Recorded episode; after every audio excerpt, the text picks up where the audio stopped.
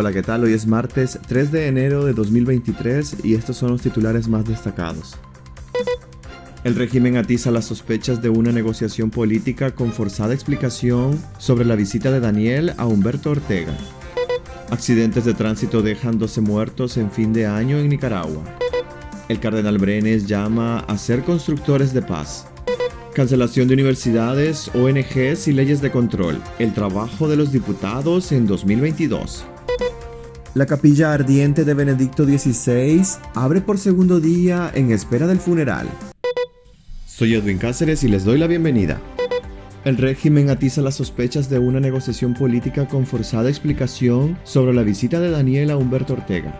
Las explicaciones del régimen que limitan el encuentro de Daniel Ortega con su hermano, el general en retiro Humberto Ortega, a asuntos relacionados con su salud, no convencen a los analistas, quienes hacen una lectura diferente de la visita, apuntando a una negociación para salir de la crisis que vive el país desde el 2018. La dictadura padece una crisis real y busca ayuda, dice un especialista, que pide hacer comentarios sobre el tema bajo la condición de proteger su identidad. El dictador agrega, no necesita excusarse con conceptos como el humanista, fraterno y solidario, porque es su hermano, porque está enfermo, dice. Una aclaración es redundante e innecesaria, advierte. Una nota presidencial para aclarar los límites del encuentro es una exageración, señala. El régimen que dirige Daniel Ortega y Rosario Murillo reaccionó este primero de enero a la filtración periodística de una reciente visita de Ortega a su hermano, su único consanguíneo que se ha atrevido a criticar la política de terror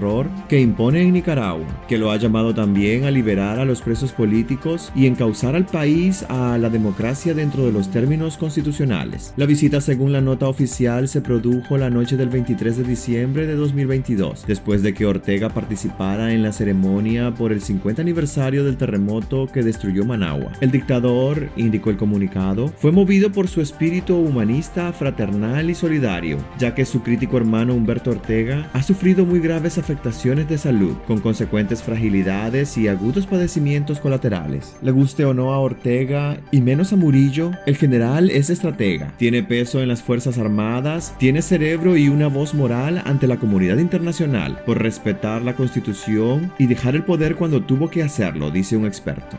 Accidentes de tránsito dejan 12 muertos en fin de año en Nicaragua.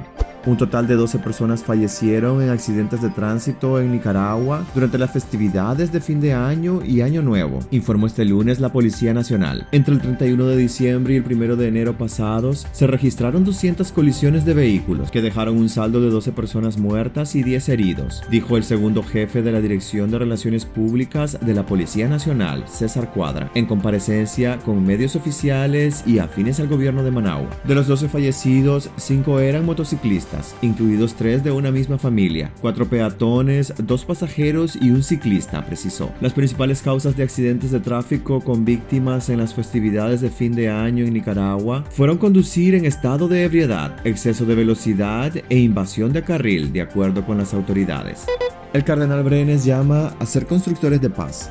El cardenal Leopoldo Brenes llamó este domingo primero de enero a los nicaragüenses a ser constructores de paz durante la procesión de Jesús sacramentado, la cual por segundo año consecutivo se realiza en la Catedral Metropolitana de Managua. Brenes invitó a los feligreses a abandonar los lenguajes, los gestos y las lecciones inspiradas en el egoísmo y aprender el lenguaje del amor, así como cuidar a los necesitados y a los que tenemos al lado. Manifestó que no solo hay que pedir la paz, sino construir y para ser constructores de paz se necesitan acciones que vengan del corazón. Las autoridades religiosas no brindaron una explicación del por qué la procesión se realizó a lo interno de la catedral y del resto de las parroquias en todo el país. Sin embargo, medios de comunicación informaron sobre la prohibición policial.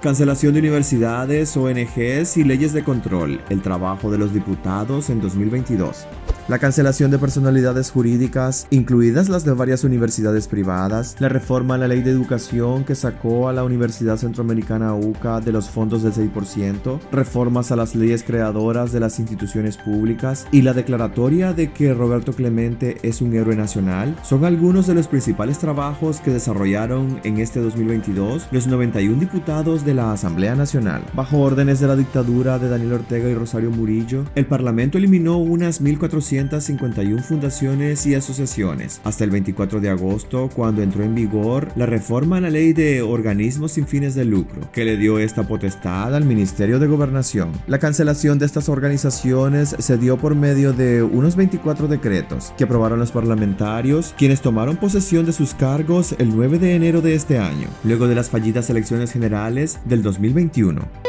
La capilla ardiente de Benedicto XVI abre por segundo día en espera del funeral.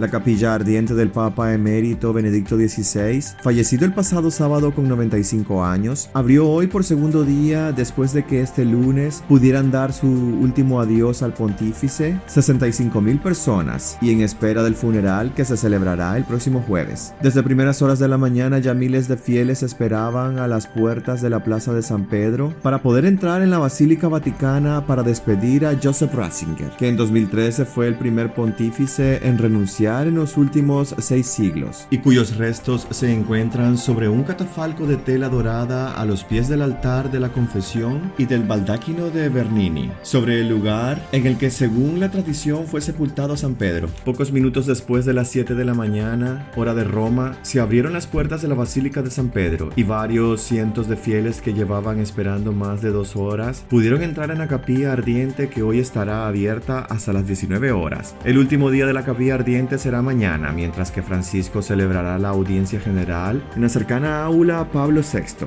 ya que no se ha cancelado ninguna de las actividades del pontífice argentino, mientras se espera el funeral que será presidido por Francisco en la inédita circunstancia de un papa que celebra las exequias de otro papa. Pues hasta aquí quedaríamos este día, el primer podcast del año 2023. Gracias por acompañarnos y recuerden visitar nuestra página web despacho505.com para ampliar y conocer más noticias. Y también nuestras redes sociales, aparecemos como Despacho 505. Que tengan un excelente día.